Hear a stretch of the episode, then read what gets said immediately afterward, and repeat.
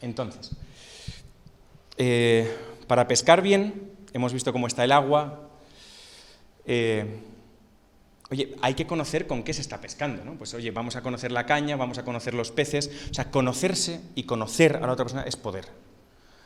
Eh, a veces hay gente que se pega unos lechazos impresionantes porque no sabía dónde iba, porque no se conoce a sí mismo, porque... Bueno, entonces vamos a ver algunas, algunas cositas.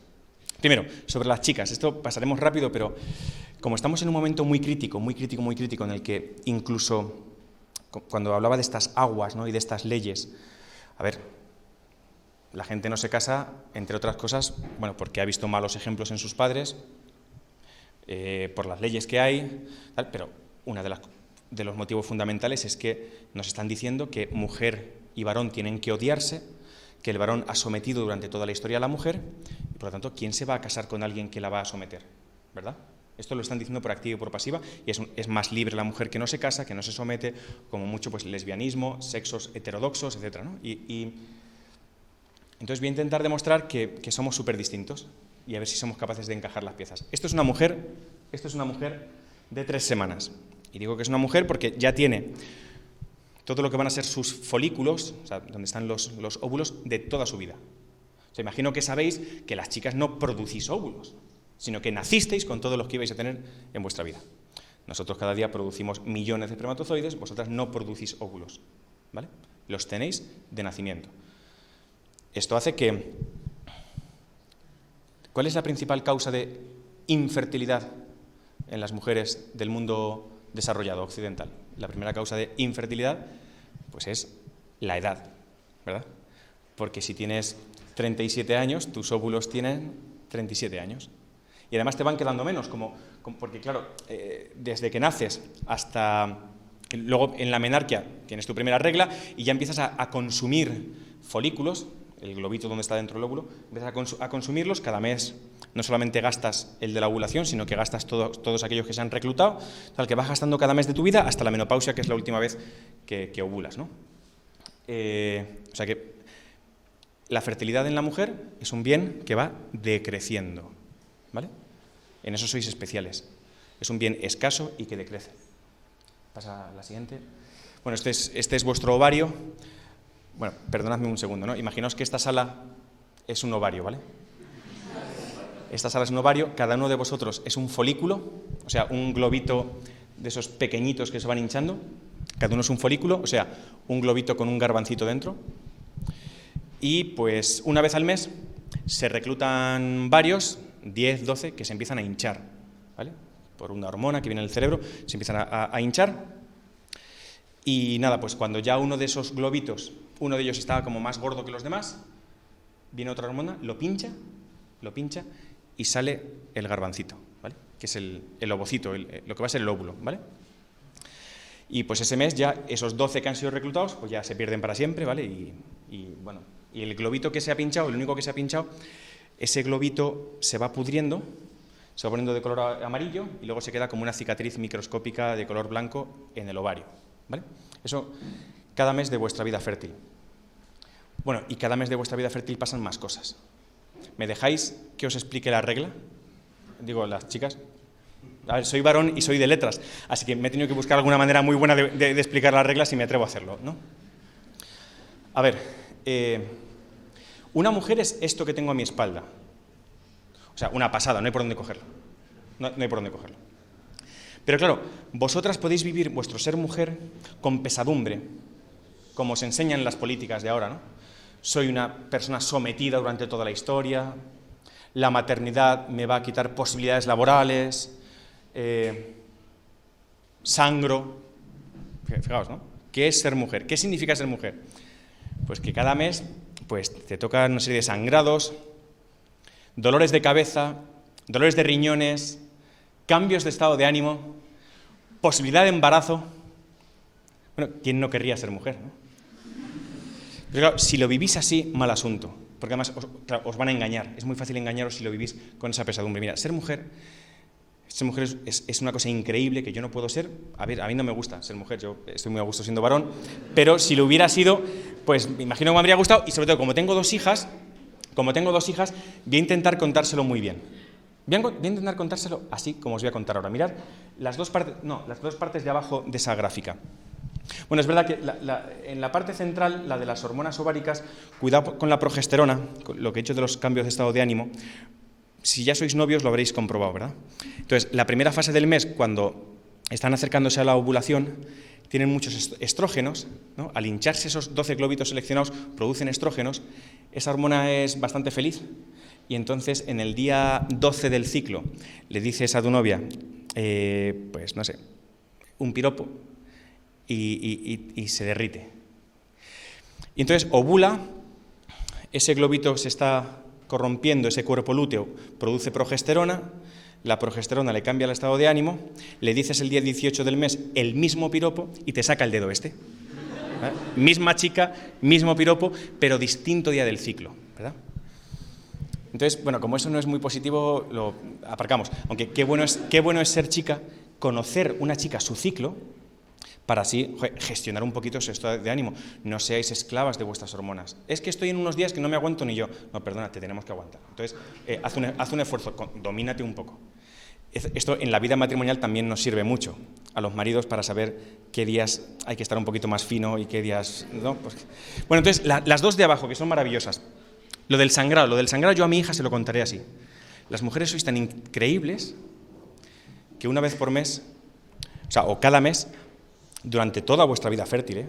durante toda vuestra vida fértil, desde la menarquia a la menopausia, hacéis una cosa que no tiene mucho sentido y es que acumuláis sangre de manera capilar eh, en el endometrio, una sangre que vosotras no necesitáis, por lo tanto que es un esfuerzo antieconómico y que tendrá que ver con esos cambios de estado de ánimo. Estáis más cansadas. Como una persona que acumula sangre en una parte del cuerpo donde no la necesita, pues sí, eso cansa.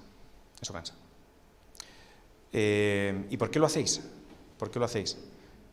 Pues porque cada mes, cada mes, el cuerpo de una mujer se prepara por si viniera un niño.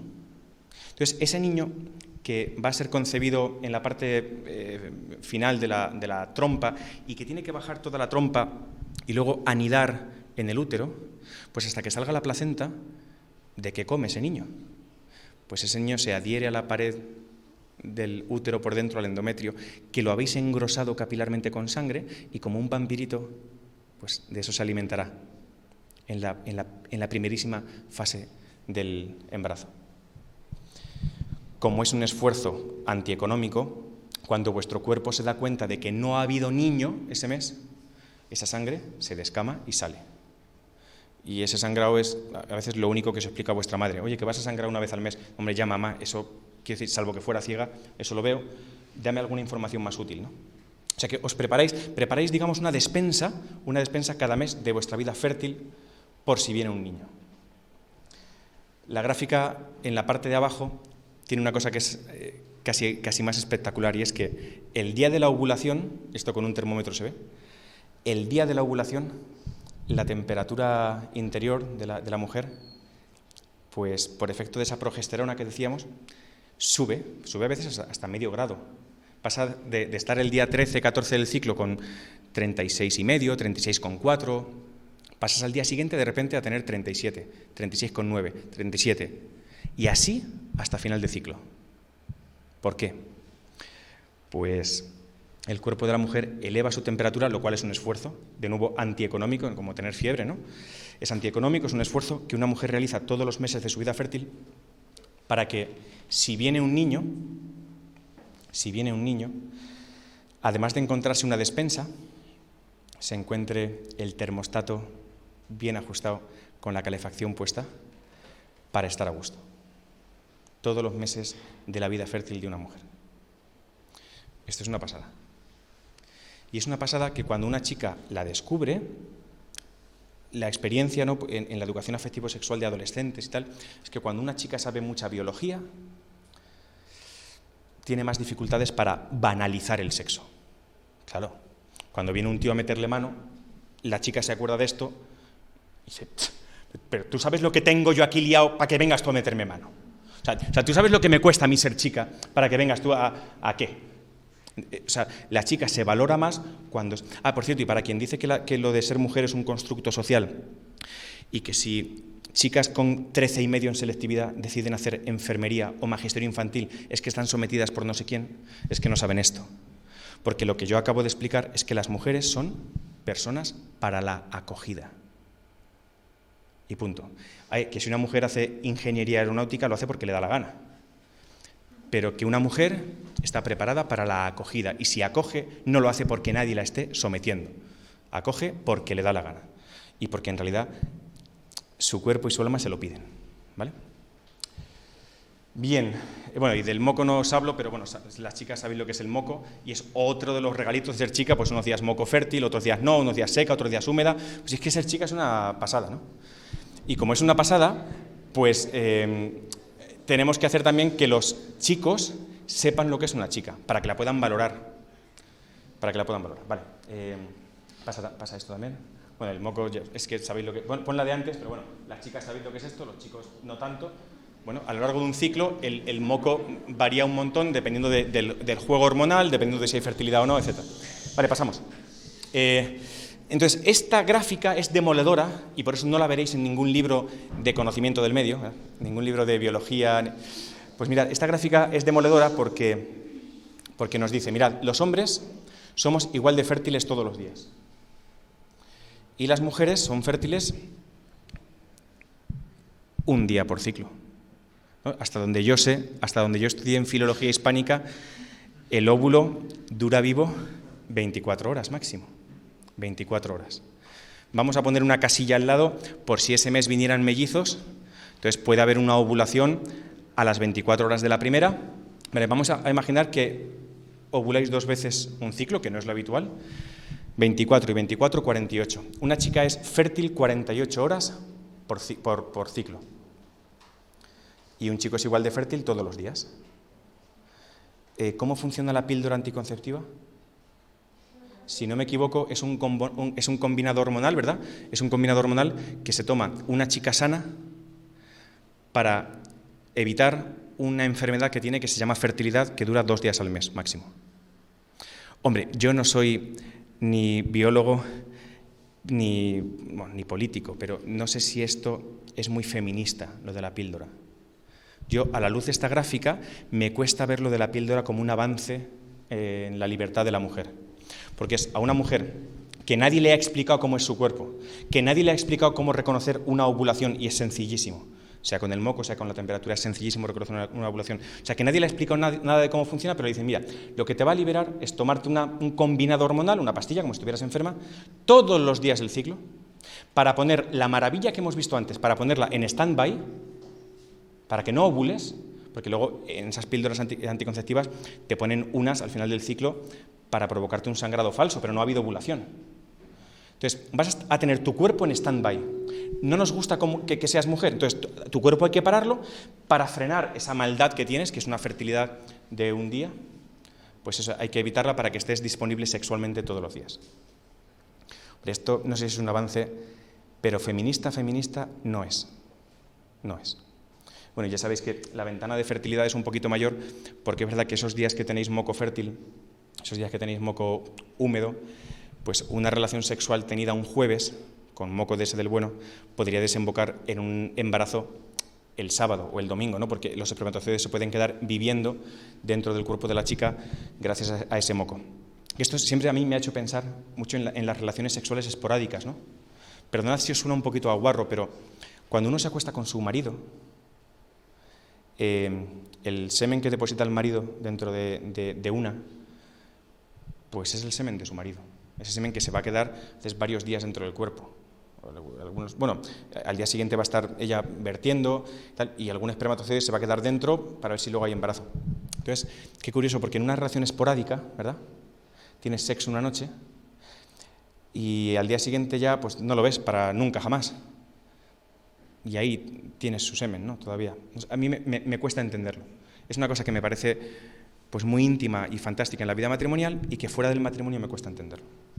Eh, pasa, por favor. Y luego, bueno, pues este dato, por si os sirve, no es para meter miedo sobre la, poca fertilidad que hay, pero si hemos dicho que solo sois fértiles muy poquitos días al mes, eh, que con los años vais perdiendo fertilidad, ¿no? Una mujer es ultra fértil hasta los 25, desde los 25 a los 35 va bajando y a partir de los 35 pues en picado, cae la fertilidad. Si a eso le sumamos que si tuvierais la puntería, porque supierais de fertilidad, de tener la, relación sexual el día de la ovulación, pues teniéndola el día de la ovulación la probabilidad de embarazo es un tercio, ¿vale? Un tercio. En, mi vida matrimonial se ha cumplido perfectamente. Clara vino al segundo ciclo, eh, Lucas vino al tercer ciclo e Inés vino al cuarto ciclo. De media, tres. O sea que esto no es a la primera llegar y besar el santo. Bien. Y esto es un tío. Claro, esto cuando, cuando uno hace cursos cuando uno hace cursos para, para, enterarse de cómo funciona el varón y la mujer, pues yo me acuerdo de estar un fin de semana entero un fin de semana entero estudiando esto de las hormonas de la mujer, o, cuando me tuve que, examinar para ser monitor de, reconocimiento de la fertilidad, eh, un examen de química, un montón de, hormonas allí y de... Em, pero era todo, todo lo que estudiamos era de la mujer. Entonces, me acuerdo que en un curso la parte del varón nos la dieron en una hora. Pues mira, un varón es que es un poco más sencillo, ¿vale? Ser sencillo es bueno para algunas cosas, ¿eh? A veces en la vida matrimonial ser sencillo tiene sus ventajas. Eh, pues mirad, un varón, eh, vístelo, por favor. Eh, un varón, un varón, mira, voy a decir tres características de un varón, para que nos ubiquemos un poco, ¿no? Primero, los varones somos muy visuales. Somos muy visuales, vemos muy bien. También vemos que bueno, es que bueno, cada vez está más estudiado, ¿no? Nuestro cerebro es distinto del cerebro de una mujer. Nosotros vemos muy bien y, y nada, pues, pues, pues eh, lo de que nos ubicamos mejor, lo de aparcar, y, o sea, que no es mentira, que es que vemos bien, ¿vale? Nos ubicamos bien, de aparcar. Y las cosas que vemos, pues nos afectan mucho más que a vosotras, ¿vale? Cuando, cuando un varón ve algo, le afecta mucho. Y además, vemos muy bien. Y además, lo que vemos, lo guardamos. ¿Vale? Bueno, por eso el porno de los varones es visual, el de las mujeres no tanto. Las mujeres que han consumido pornografía tradicionalmente han consumido pornografía en papel, o sea, libros, novelas eróticas, que eso lo coge un varón y dice, oye, pues, pero, y se pone a buscar la foto, y dice, pero aquí dónde vienen las fotos. Eh, necesitamos ver, necesitamos ver y vemos muy bien, y vemos muy bien. Y lo que vemos nos afecta mucho. ¿Vale? Esa es la, primera característica de un varón. Segunda, pues los varones, como habéis visto en la imagen de antes, la puedes poner para que la recuerden, era esta, ya vuelve, vuelve otra vez. Los varones tenemos los genitales externos, ¿vale? Y eso sí imprime carácter. Tenemos los genitales externos y dos manos en la mayoría de los casos, eh, a una altura más o menos bien. Entonces, tenemos los genitales externos, somos muy visuales y, tercera característica, súper importante, tercera característica de un varón, eh, los varones cuando crecemos, o sea, por el hecho de ser varones adultos, pues mira, a los varones mm, no nos duele nada. Ha dicho que las mujeres, ¿no? Sangrados, dolores. A los varones no nos duele nada.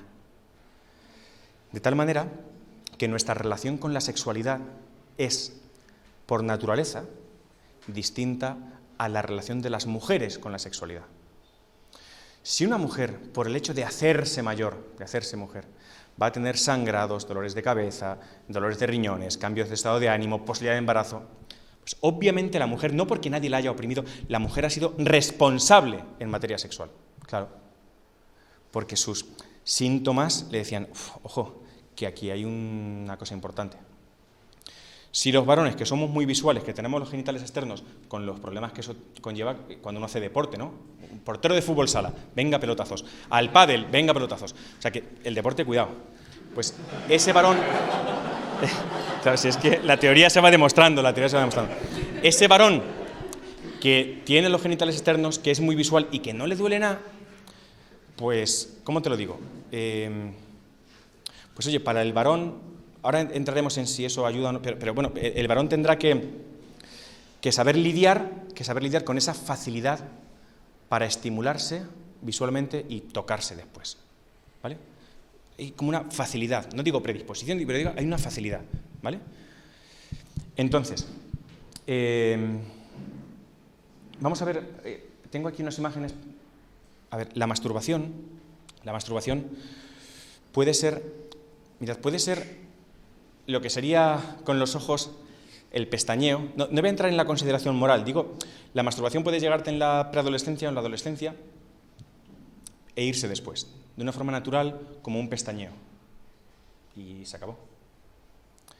Sin embargo, en algunos casos, eh, sobre todo, pasa, pasa el siguiente, en algunos casos lo que era un movimiento natural puede ser ya un movimiento construido porque me cojo el móvil y espero a estar solo en no sé dónde, os han ido mis padres, no sé qué, preparo un poquito el asunto y tal.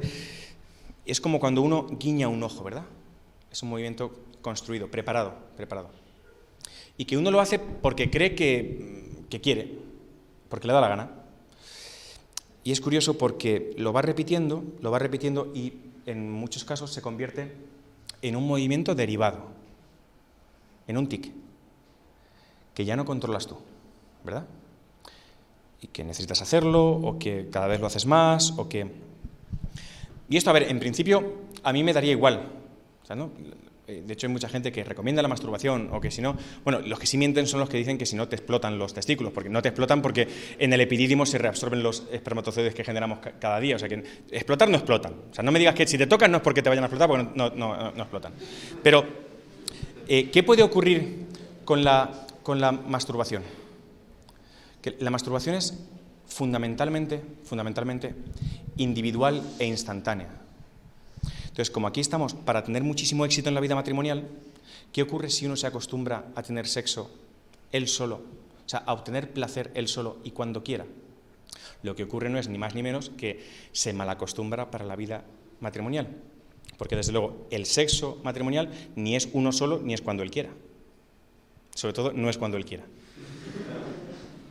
Entonces, ¿de qué te sirve hacer una cosa que no te prepara para el futuro y que además te puede dejar tarao? Tarao en el sentido de tara. Em, no sé si conocéis una ley, se llama ley de repeticiones menguantes, lo que se llama en, psicología o en psiquiatría la tolerancia a algo. La ley de repeticiones menguantes es que, eh, imaginaos que fumáis o que bebéis, o algo que, produzca un poco de, dopamina o de placer. O sea, haces algo y esto le pasa a la gente con la nicotina, ¿no? Te fumas siempre cuatro cigarros al día. Y llega un momento, por esa ley de repeticiones menguantes, en el que tu cuerpo se acostumbra a la nicotina de cuatro cigarros al día y esa nicotina ya no le hace efecto, ya se tolera. Y entonces cada repetición te produce un poquito menos de placer. Y entonces ya con cuatro cigarros no te basta y tienes que fumar cinco al día. Y cuando ya toleras los cinco, tienes que fumar seis. Esto en todos los vicios pasa exactamente igual con todas las cosas que producen placer, pasa exactamente igual. Y entonces, claro, si te acostumbras a producirte tu solito placer sin tener que estar a buenas con nadie, y lo haces cuando tú quieres, como tú quieres, al ritmo que tú quieres, y además cada vez te satisface menos y necesitas hacerlo más a menudo, pues te estás metiendo en un berenjenal. Que no sé si es lo que más te interesa para una vida matrimonial de éxito para no salir en las estadísticas de la primera gráfica. ¿Qué tiene que hacer un varón en estos casos? Hombre, pues ser listo. ¿Qué es ser listo? Saber cuáles son los, lugares y momentos calientes. Por ejemplo, yo creo que un varón en la cama no pinta nada, digo, el varón no casado, en la cama no pinta nada salvo durmiendo. O sea, el varón tiene que acostarse cuando ya está tan cansado, tan cansado, que va a ser meterse en la cama y quedarse roque, y que el varón cuando suena el despertador tiene que levantarse, bueno, tiene que lanzarse de la cama, porque un varón en la cama sin dormir tiene más peligro que un mono con dos pistolas. ¿Por qué? Pues porque mm, cuando el diablo no, no tiene nada que hacer, mata moscas con el rabo, nunca mejor dicho. Entonces, creo que un varón en la cama no pintará. Y luego está el varón en el baño, el varón en el baño, ya sabéis que eh, el, baño es una parada en boxes para un varón. Esto, hay madres que son muy listas. ¿eh? Una madre amiga en Ciudad Real dice, tiene dos hijos adolescentes, chico y chica, y, eh, dice que en su casa no hay pestillo, porque dice, mira, como somos gente educada, no hay pestillo porque hay nudillos. En nuestra casa llamamos, pero no hay pestillo. ¿Por qué no hay pestillo? Porque cuando mi hijo adolescente, el varón, pasa al baño, pues sabe que tiene tres campanadas. O sea, cuando yo ya creo que tal, llamo la primera vez. ¿Qué haces? Y él dice lo que está haciendo, no sé qué está haciendo. Y a los pocos instantes la madre da la segunda campanada. ¿Qué cuánto te queda? Y dice, no, no, que ya voy, que ya voy. Y nada, y me decía la madre, y, mi hijo sabe que a la tercera entro con todo lo que haya. Entonces, sí, porque un varón, el varón sano, ¿eh? pero cuidado que no estoy hablando de un varón perturbado, ¿eh? Digo que un varón sano, el de la foto de antes, con sus genitales externos, muy visual y tal, ese varón que ha estado muy estimulado por todo lo que ha visto esa mañana en la universidad o en la piscina porque hace mucho calor y no, sé qué cosas del calor. Parece que, que, los hombres sí podemos aguantar el calor y podemos trabajar con chaqueta y corbata en verano, pero las mujeres no. entonces llega el verano y todo el mundo pasa mucho calor, especialmente las mujeres, entonces necesitan pues ir más cómodas, ¿no? Entonces tú te llevas todo eso a casa y nada, pues eh, vas a hacer pis. Vas a hacer pis y hay varones que están siempre cansados. Como están cansados, voy a hacer pis sentado. Entonces se sienta. Y, y ah, pues voy a sacar el móvil y miro el correo. Y dice que mira el correo. y se le complica la cosa, ¿eh? Se le complica de una manera tonta, tonta, tonta o el varón en la ducha. Un compañero mío de hace años que me, decía que, no, que su momento del día, que su momento del día era la ducha. Típico, ¿no? pues antes, antes de ir a clase o, a la universidad, ¿no? que el momento del día era la ducha y que él se daba duchas de, de 30 minutos con agua tibia y que además tenía una radio dentro de la ducha de estas que, si se mojaba no pasa nada y tal, y entonces que era su momento del día. Y decía, ojo, y qué bien se oye la radio dentro de la ducha y tal. Yo, ¿se oía bien la radio dentro de la ducha? Media hora y con agua tibia y tal. Digo, ¿y no oías, no oías, también, no, oías también la manifestación que había por el pasillo de tu casa, de tus hermanos, tus padres, con pancartas, te vas a masturbar, te vas a masturbar, te vas a masturbar? Eso, eso no lo oías. O sea, no nos chupemos el dedo. Otra cosa es que tú estés convencido de que la masturbación es buena, que te prepara para la vida matrimonial, pues fantástico, hazlo. Pero si crees que no, si crees que no, sé listo y evita las, las situaciones, que no son situaciones de gente depravada, son situaciones de un varón sanamente constituido. Y esto me recuerda mucho a qué pintan las chicas en todo esto. Me recuerda mucho a, pues sí, que yo esta conversación de los genitales y de las manos y tal, la voy a tener también con mi hija. ¿Sabéis por qué la voy a tener también con mi hija, con mis hijas? Porque quiero que sepan, de verdad, lo que un hombre sano, no un enfermo, lo que un hombre sano siente cuando ve a una mujer bien constituida también. Cuando ve a una mujer guapa que no, que no oculta que es muy guapa, o sea que cuando una chica decide que los pantalones son muy ajustados y que no llevan bolsillo, atrás digo, que la chica no se engañe, porque a mí me gusta que una chica vista como quiera, pero que lo decida en libertad. Y decidirlo en libertad es saber las consecuencias, las consecuencias para sus pobres amigos. Entonces, que si tú decides llevar la camiseta que esta que, te ha gustado, ¿no? de estas que se llevan ahora, ¿no? estos tops, o, que si te gustan mucho los shorts, bien, pero decídelo en libertad, sabiendo las consecuencias que tienen para un varón sano, que es muy visual. Es que luego, es que luego mm, mm, nos quieren por lo que nos quieren. Bueno, ¿tú qué le has dado a entender? ¿Qué le has dado a entender? Porque un varón, yo le, explicaré a mi hija, supongo, mira, enséñale lo que quieres que te vea, porque es muy visual, te va a ver muy bien. ¿Qué quieres que te vea? Mira, papá, quiero que me vea el alma. Vale, pues tapa lo demás. Porque como tu amigo, ese que te gusta, es tan visual, como le enseñes mucha chicha, él, no porque sea malo, sino porque es un varón, la va a ver. Y como la va a ver, su cabeza se va a embotar. Y entonces ya no puede entrar en tu alma, ya no te puede mirar a los ojos. Es más, como los cuerpos de las chicas guapas, gracias a Dios, son abundantes, hay muchas chicas guapas en el mundo, pero como tú y tu alma solo hay una, Creo que para encontrar un buen novio es mucho más útil y sensato enseñarle el alma que enseñarle el cuerpo.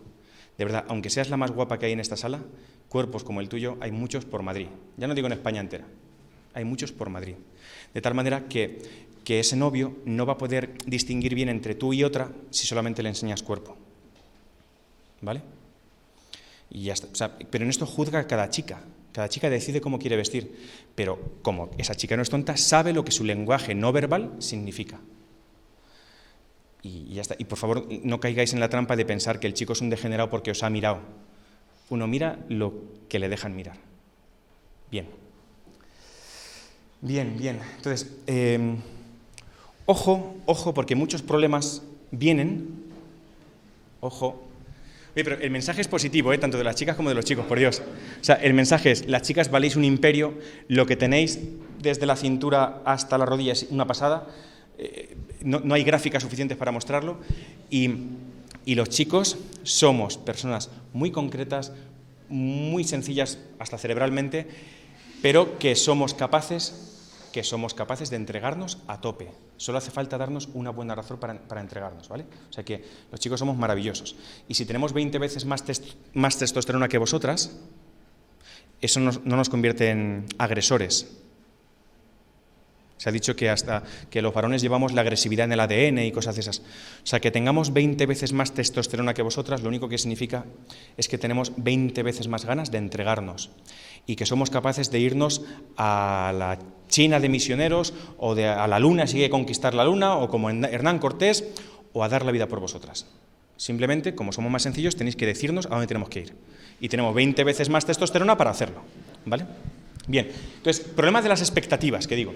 Bien, eh, pasamos. A mí me da que cuando alguien se casa o no se casa, puede casarse o no casarse equivocado por lo que ha visto. Este señor, James Stewart, hace aquí en la ventana indiscreta, un tío que en realidad no quería casarse porque lo que ve con su teleobjetivo en el bloque de enfrente, lo que ve no le gusta. Las parejas que hay en el bloque de enfrente, dejan mucho que desear. Habrá gente que no se case por los malos ejemplos que ha visto. O gente que se case equivocadamente porque había visto cosas que en realidad le han confundido y le han creado expectativas erróneas.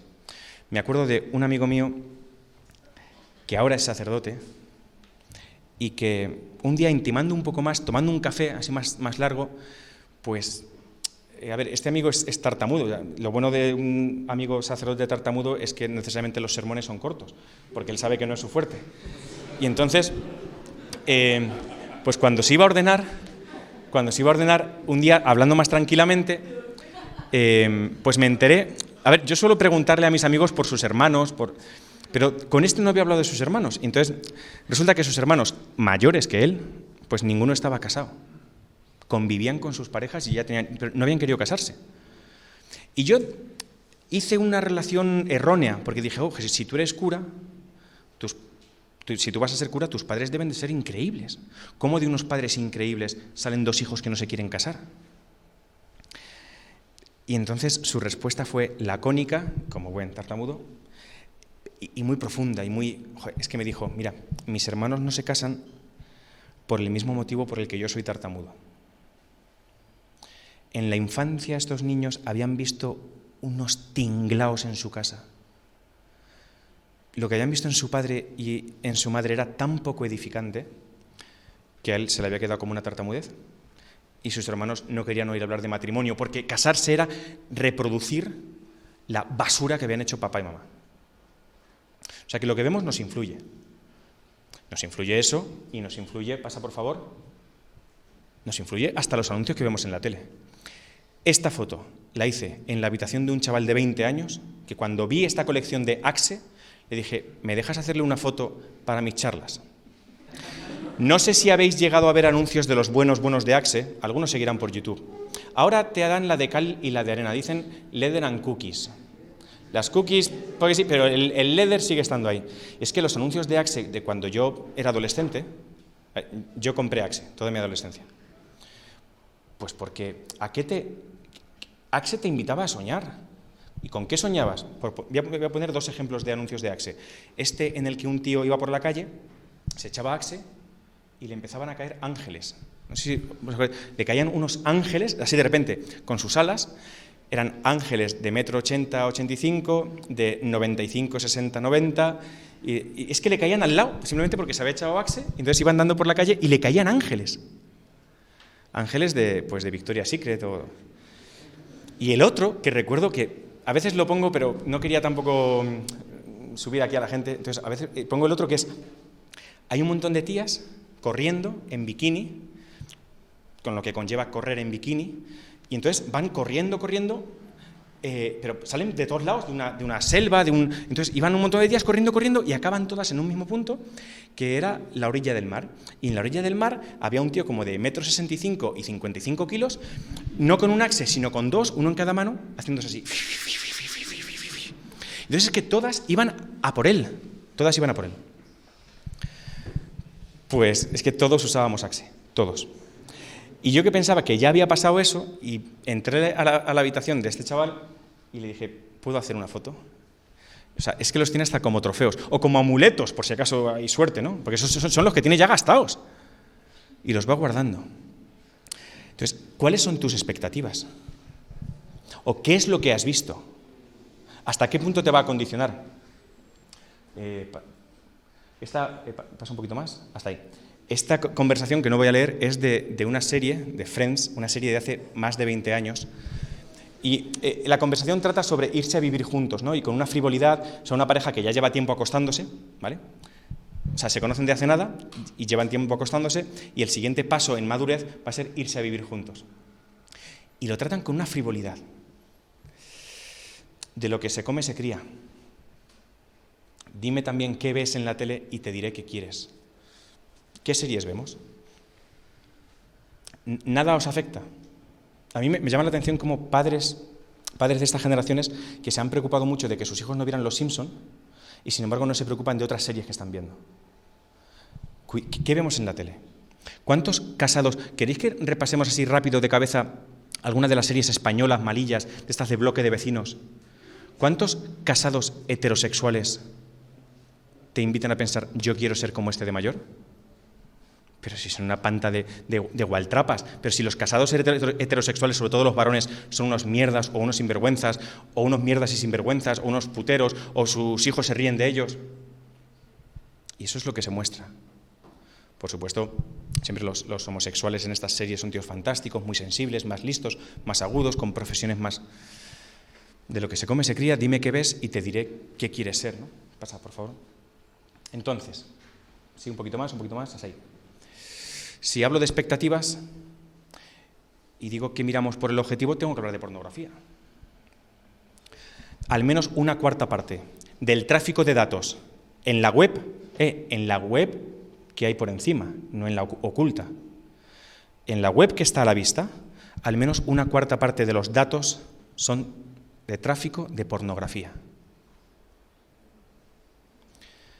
Que mueve más millones en el mundo que el tráfico de armas o de droga. Eh, y que además, como decía, las mujeres que en Estados Unidos se casan y se divorcian alegan como uno de los motivos de divorcio, al menos en un 50% de los casos, que su marido consumía mucha pornografía. Y que además en el mundo actual es accesible, asequible, anónima. O sea, tiene muchas ventajas y muchas facilidades. Muchas facilidades. Y entonces, tres mentiras, eh, tres mentiras de la pornografía, tres mentiras que nos cuenta la pornografía sobre las mujeres. Primera mentira, es evidente, nos dice que las mujeres son siempre infértiles. Claro, la actriz porno es infértil, ¿no? En tu cabeza no entra otra posibilidad. ¿Cuánto habría que pagarle a una actriz porno para que se dejara embarazar en una escena, no? Claro, entonces te acostumbras a que la mujer es un ser infértil. Entonces, claro, esto no lo tienes en mente. Ni esto. La segunda mentira es que las mujeres son siempre jóvenes y lozanas, ¿verdad? Es una mentira del porno. Tú vas cumpliendo años, las actrices esas que salen ahí no. ¿Y qué va a pasar cuando cumplas 45 o 50 y tu mujer también? ¿Os acordáis de la ley de repeticiones menguantes? La tolerancia, si tú te excitas con veinteañeras y cumples 30 y te excitas con veinteañeras y cumples 40 y te excitas con veinteañeras, llega un punto en el que por la tolerancia tu mujer de 45 no te excita. No te excita. ¿Qué aparece en la portada de marca o de ABC? En la portada, ¿eh? Anuncios publicitarios. Sexo es vida. Problemas de disfunción eréctil. Eyaculación precoz. Claro. Te estás excitando cuando quieres.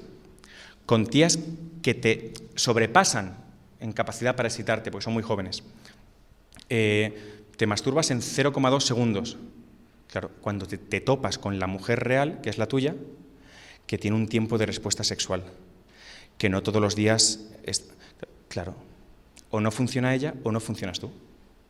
La pornografía está tirando por tierra el sexo matrimonial, porque te hace creer en un sexo que es, que es completamente irreal, porque es de, con mujeres irreales, que van hasta arriba de coca, que están cortando las... Son, escenas editadas, obviamente. Que, o sea, es que...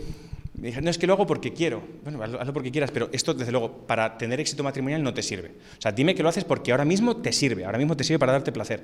Pero no me digas que te sirve en el medio y largo plazo, porque entonces eh, me estás mintiendo.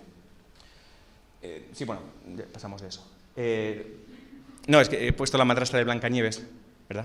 Porque la madrastra de Blancanieves preguntaba siempre al espejito, espejito, espejito, ¿quién es la más guapa del reino? Y el espejito decía, tú. Mientras tuvo 20 años, tú, 30, tú, 40, tú, 45, 50, y va el espejito y le, dice, bueno, tú eres muy guapa, pero ahora la más guapa del reino es tu hija. Y viene el drama de la peli, ¿no? Claro, es la mamá que ve que no está excitando a su marido, que a su marido lo que le ponen son otras cosas. ¿Y cómo se cura el síndrome de la madrastra de Blancanieves? ¿Cómo se cura? Se cura cuando un marido le dice a su mujer entre 20 y 30 mil veces al día lo guapa que es. Y así esa mujer siempre está con el ánimo, porque esa mujer lo único que necesita es que su marido le diga lo guapa que está. Y eh, la tercera mentira del porno para los hombres es que nos enseña que a las mujeres siempre y todo les apetece. Y eso es mentira. Y a veces las mujeres están dispuestas a pasar por determinados aros simplemente porque saben que la expectativa del varón, condicionada por el porno, es una expectativa X, la que sea. O sea, como uno vaya a la relación sexual partiendo de lo que ha visto en el porno, apañado va. Apañado va.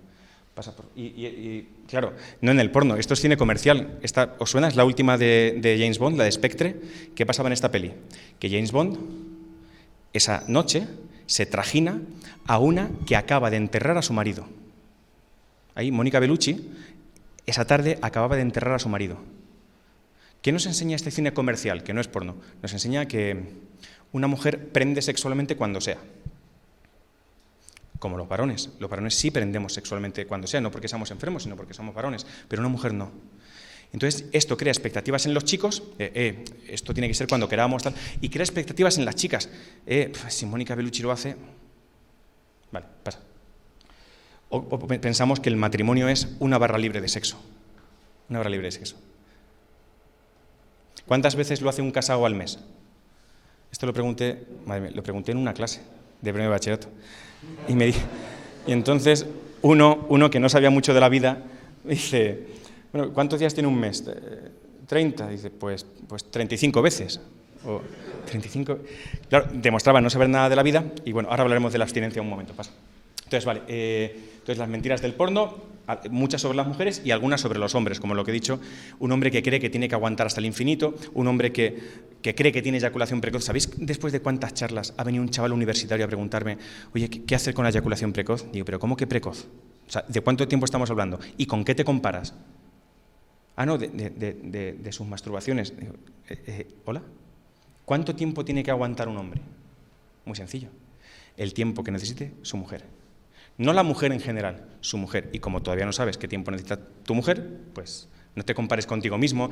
Entonces empiezas a sugestionarte, o oh, es que me voy muy rápido. Ah, claro, te comparas contigo mismo. No hablas de mujeres reales, estás con el porno delante. Entonces, ¿qué, qué, quieres? No?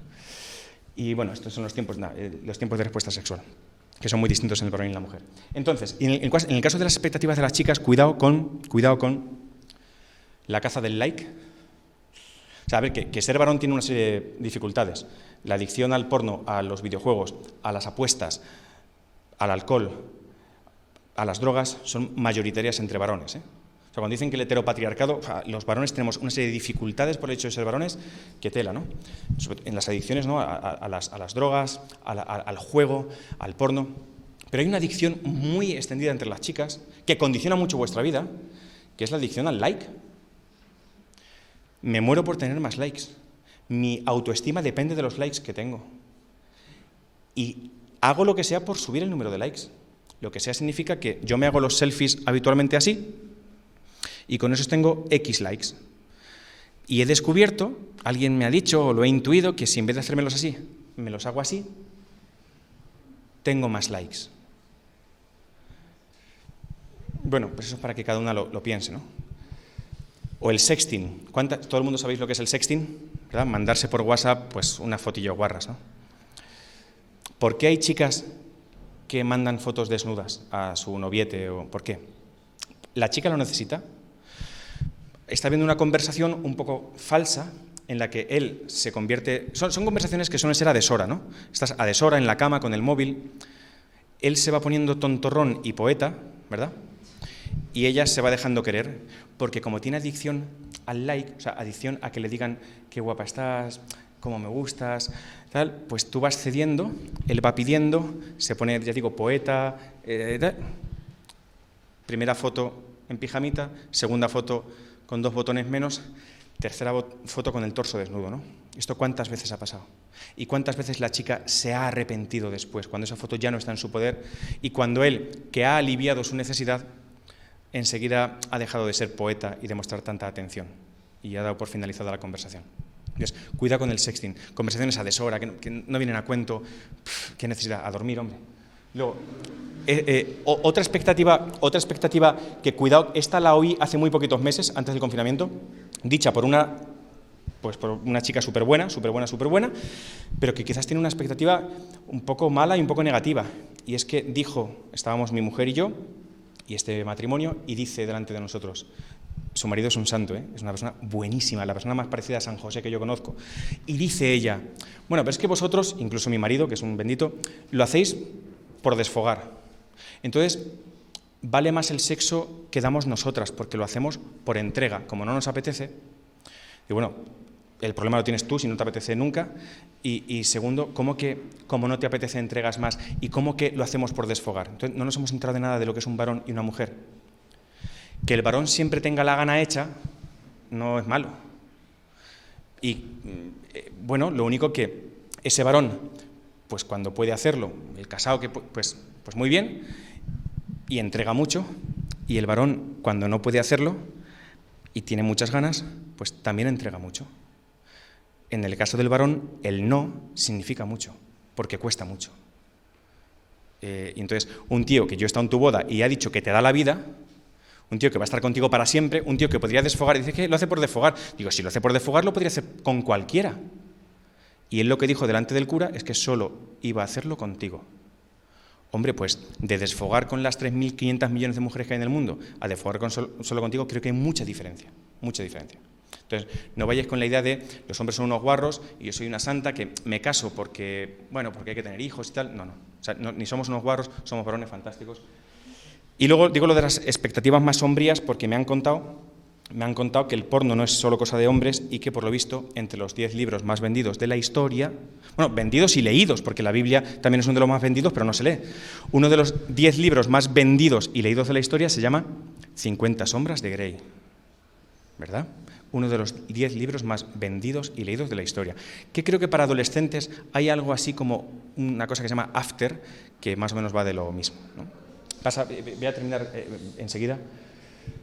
Eh, algunos datos del coronavirus.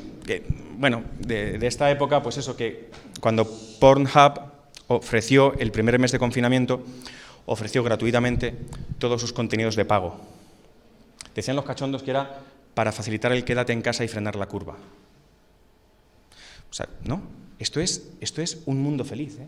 O sea, esto es Matrix, esto es, te damos un soma, que es eh, pues todo lo, sexual, entonces estate como un mono en tu casa pelándotela y así no sales a la calle y no te contagias. Como si fuéramos subnormales, como si fuéramos animales. O como subieron las descargas de Tinder hasta un 94% entre los menores de 35 años. Me decía un psiquiatra que con lo de Tinder es muy curioso, lo que hemos hablado en Canarias de las operaciones de cirugía estética, como ahora la gente se conoce por Tinder y se acuesta la primera noche que se ve, eso genera mucha tensión entre la gente. Porque si el primer día, con un desconocido que no te quiere, que no te conoce, que no sabe tus virtudes y tus defectos, un tío que, al que no le importas nada, te va a tocar, te va a ver desnuda, lo físico importa un montón, porque lo físico se ha convertido en tu tarjeta de presentación. De tal manera que me decía un psiquiatra de cómo llega gente agobiada a la consulta, porque ellas necesitan operarse cada vez más jóvenes y ellos, si no se mazan en el gimnasio, no son nadie. Porque la persona que los va a acariciar no es la persona que les ha entregado la vida y a la que se la van a entregar. La persona que los acaricia es una persona que desconocen absolutamente y entonces tienen que acariciar músculo muy duro, chico. Sea bíceps, sea glúteo, pero muy duro. Entonces, ese agobio de chicas por operarse y de chicos por el gimnasio, porque la tarjeta de presentación es una relación sexual. La tarjeta de presentación es mi cuerpo. Y me decía este que iban al, psiquiatra porque eso les genera tanta angustia, les genera tanta preocupación, mi cuerpo, estaré bien, no estaré bien, es que me ha rechazado uno, tal. Vale. O, eh, bueno, lo del Satisfyer, el Satisfyer, ¿sabéis lo que es? Me imagino. Un consolador que se ha puesto muy de moda entre las mujeres, número uno de ventas en Amazon y que, bueno, pues que decía una comentarista en Amazon, que solo diré que desde que tengo Satisfyer me he borrado del Tinder. O sea, ¿qué es el sexo? El sexo es una cosa que me hago yo solita o que como mucho uso a un tío para que me lo haga. Como si el sexo no fuera eh, nada, no significara nada. Simplemente lo uso y eh, pasa, pasa un, entonces, la última parte, si me dejáis cinco minutos, espero que no me echéis, la última parte es, oye, ¿por qué hay que esperarse entonces? ¿Por qué hay que esperarse? Porque esto es lo, esto es lo difícil, ¿no? Lo hemos dejado para el final. ¿Por qué no hay que tener relaciones sexuales si quiero estar en la lista, en esa estadística de los que triunfan matrimonialmente? ¿Por qué tienen más éxito matrimonial los que no se meten mano en el noviazgo? esto es de traca, ¿eh?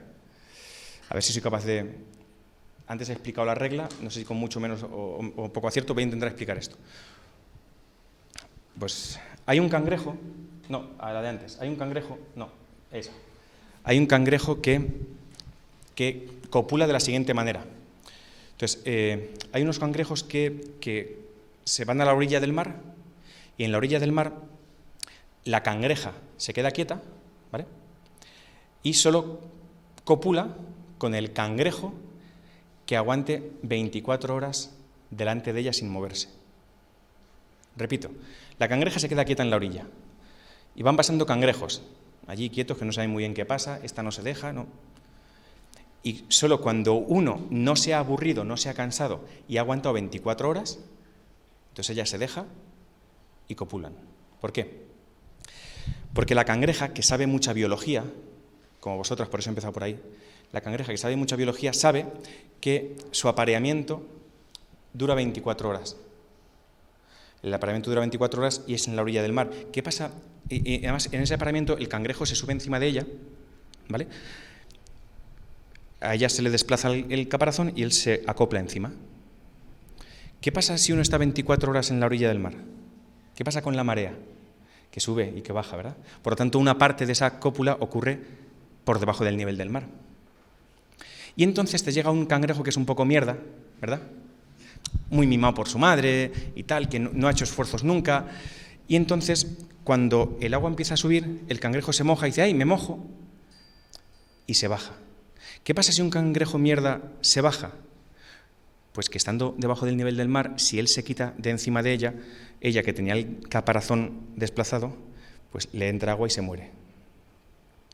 Y como ella sabe las consecuencias que tiene copular con quien no debía, se espera. Y sobre todo lo hace esperarse a él. Lo hace esperarse a él. Hace unos días me dijo una amiga de Ciudad Real, porque me había escuchado en una charla, que suelo hablar de, pues que la abstinencia en el matrimonio existe. ¿Sí? O sea, la abstinencia, o sea, la abstinencia prematrimonial simple y llanamente sirve para practicar la abstinencia matrimonial, porque en el matrimonio hay momentos de abstinencia, ya te digo.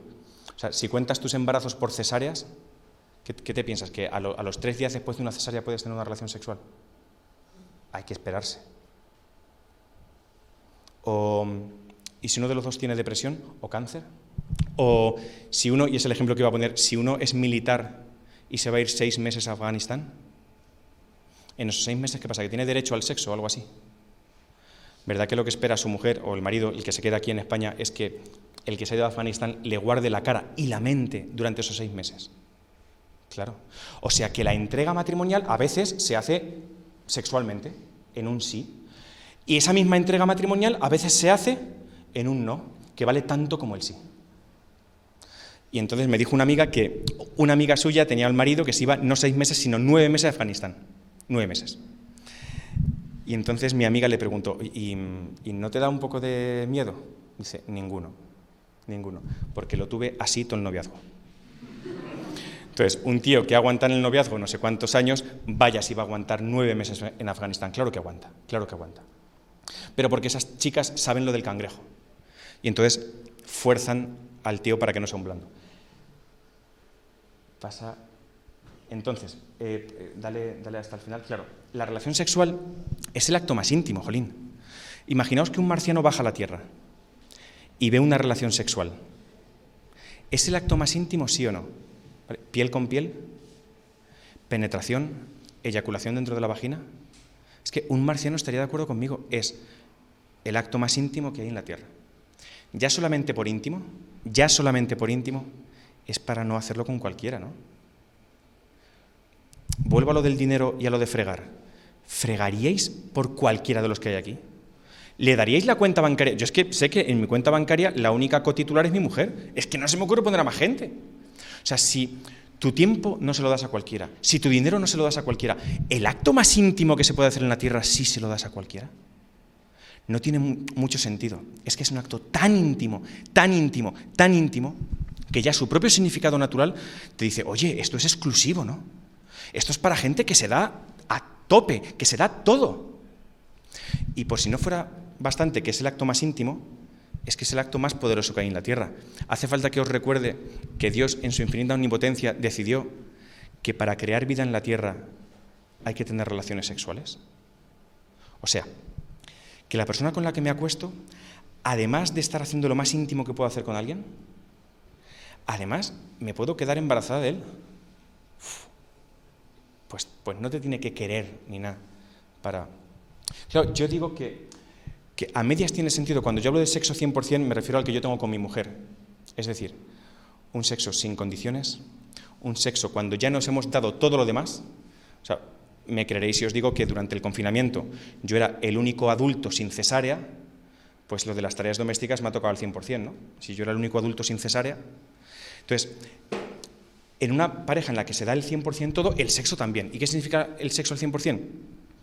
Pues que entre mi mujer y yo no me imagino, a mí es que me parece un poco ridículo, ah, no me imagino entre mi mujer y yo una bolsa del Mercadona, ¿sabes? Un, plástico entre medias. A mí como varón me da un poco... No, o sea, yo con mi mujer no podría hacerlo con un preservativo. Eso que es como, como lo hacen los chiquillos, o, como lo hacen los que se acuestan con la compañera de trabajo. O perdonadme el ejemplo, perdonadme el ejemplo. Como lo hacen los que se van de putas es que los que, perdóname la comparación, no es, el mismo grado, ¿eh? no es el mismo grado, pero los que se van de putas, los que se acuestan con la compañera de trabajo y los que se acuestan con su novia en segundo de carrera, necesitan hacerlo con anticonceptivo. Lo necesitan. Porque en el fondo saben que el acto no es lo íntimo que debería y porque, sobre todo, no quieren las consecuencias de ese acto. No se la juegan. Yo te quiero mucho, yo te quiero mucho. Muchísimo. Oye, estás en segundo de carrera. ¿Dejarías tus estudios para estar con esta chica y el embarazo? Hombre, es que yo tengo unos planes. Mis padres tienen unos planes para mí. Entonces, la quieres mucho. No lo juzgo. Yo nunca he juzgado a mi alumno que se acuesta con la novia. No lo juzgo, pero le digo, mira, tú juegas al 60%. Tú juegas al 70%. Y otros jugamos al 100%. ¿Por qué? ¿Por qué yo me puedo acostar sin anticonceptivos con mi mujer? Porque, ¿qué es lo peor que me puede pasar acostándome con mi mujer? ¿Qué es lo peor? Que venga un hijo a su casa viene. Eso no lo podéis decir en segundo de carrera, eso no lo puede decir el que se acuesta con, la compañera de trabajo y eso no lo puede decir el que se va de putas. Perdóname la comparación, sé que son grados distintos, pero no lo pueden decir y yo sí. Por eso abogo por ese sexo 100%. Y, eh, Tavo, pásame, porfa. Y, claro, por si no os he convencido suficiente, oye, pero ¿para qué sirve entonces el sexo antes o fuera del matrimonio? ¿Para qué sirve? Pues yo tengo un problema y es eh, un minuto veinte. Eh, eh, tengo un problema y es que el sexo antes del matrimonio sirve para lo mismo que el sexo dentro del matrimonio. Me explico. ¿El sexo es un acto, es un acto íntimo? Sí. Por lo tanto, ¿une? Sí. Si un acto íntimo une, si te acuestas con una chica que no es la chica de tu vida, ¿vale? Tú sabes que no te conviene mucho, sabes que discutís bastante, sabes que... Eh, pero luego os acostáis y funciona bien la cosa. Entonces, el sexo prematrimonial suele ser un antifaz, que tapa cosas que no queréis ver. Hay cosas de ella que no me gustan, pero el sexo sí. Y además engancha. Es evidente, cuando uno está piel con piel, es que eso engancha, es que es muy íntimo, así que engancha. ¿Qué estás haciendo? Te estás enganchando a una persona con la que no te quieres casar. Y dejarla es súper complicado. Algunos lo sabréis por experiencia. Dejar a una novia, dejar a un novio, que sabes que la relación no va a ningún sitio, que está agotada la relación, que no os convenís el uno al otro, pero dejarla cuando os estáis acostando es súper complicado. Porque uno se engancha a la persona con la que se acuesta. Es súper complicado. Entonces, yo tengo un amigo que dejó a una chica después de año y medio. Eh, entonces, este amigo se convirtió en Dios para su hermano el segundo, porque el hermano segundo me decía, tío, que mi hermano ha dejado una tía que está buena. Pues, pues, ¿Cómo es posible? Ha dejado una tía que está buena. Sí, mira, no se convenían, no se hacían bien el uno al otro. Tal. ¿Cómo la pudo dejar? Pues porque no se acostaban. O sea, sé, que, sé, que, no se acostaban porque los conozco de cerca, él me lo contaba y dice, mira, es que no. Ella se enfadaba y era el que no quería. No se acostaban, entonces lo vio claro y la pudo dejar. Si te estás acostando es mucho más difícil dejarla. La pudo dejar. ¿A ella le molestó de primeras? Claro que le molestó. Eh, pasados tres o cuatro años que han pasado, ¿le guarda rencor? Ninguno. Ninguno. Porque él no se llevó nada que no fuera suyo. Si ya te estás acostando es mucho más complicado. ¿Por qué digo que el sexo prematrimonial es igual que el matrimonial? Porque las consecuencias son las mismas, el enganche. Pero el matrimonial no está contraindicado, no tiene efectos secundarios. ¿Por qué? Porque me estoy enganchando a la persona a la que le he dado mi vida.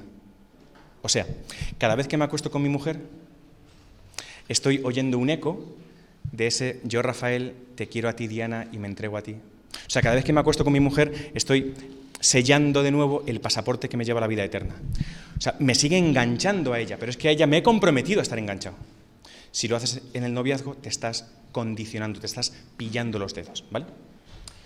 Y la abstinencia, como digo, es que la abstinencia existe en el matrimonio. Existe porque tu marido se va al ejército, existe porque estáis en el posparto, existe porque el embarazo es de riesgo y te pasas nueve meses en la cama haciendo reposo absoluto, existe, eh, bueno, existe la abstinencia en cualquier tarde que a partir de las seis y media discutáis, date por perdido porque esa noche no hay que hacer, o sea, existe porque los niños son muy pequeños, existe, o sea, que hay tantos, tantas veces que en la vida matrimonial no te vas a poder acostar que cuando, pues si lo llevas un poquito entrenado mejor. Ahora, ¿quiénes son los que menos se acuestan? Y ahora sí que sí, ¿quiénes son los que menos se acuestan del mundo?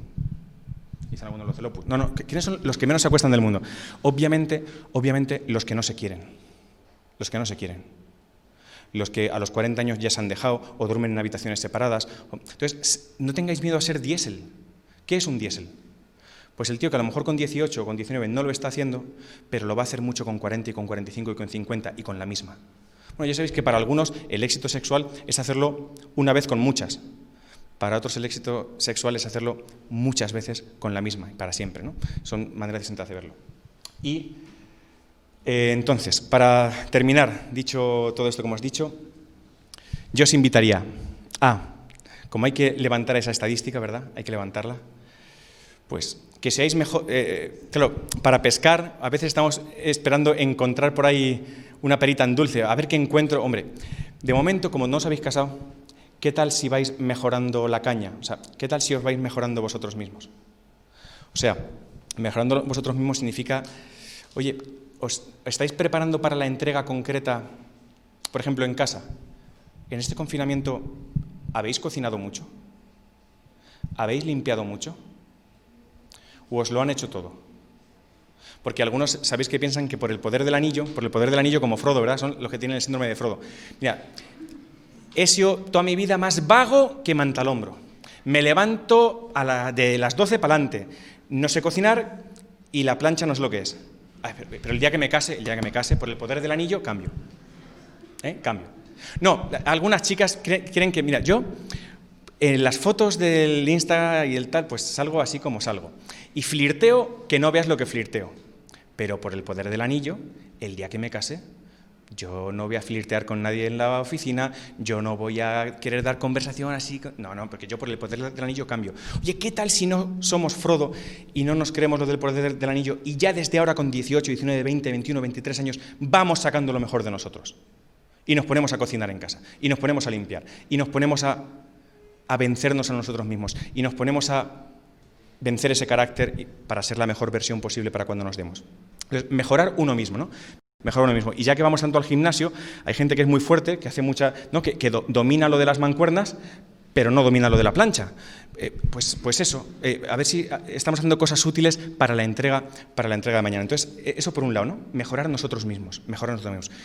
Y el último consejito, si, si me permitís, es, si ya algunos sois pareja, hay que mejorar como pareja. ¿Y eso cómo se hace? En el noviazgo, fundamentalmente hablando. Hablar y hablar y hablar y hablar y hablar y hablar. ¿De qué? De todas las cosas que pueden ser interesantes. De mí y de ti. Pero no solo del proyecto, ya sabéis que algunos, igual que los de Tinder solo van buscando cuerpo y sexo, hay algunos meapilas que solo van buscando proyecto. O sea, quiero un varón cristiano que me dé hijos. Quiero una cuidado, ¿eh? No nos casamos con un proyecto, nos casamos con una persona. ¿Cómo sois de amigos? Los que ya sois novios, ¿cómo sois de amigos? ¿Cuánto os conocéis?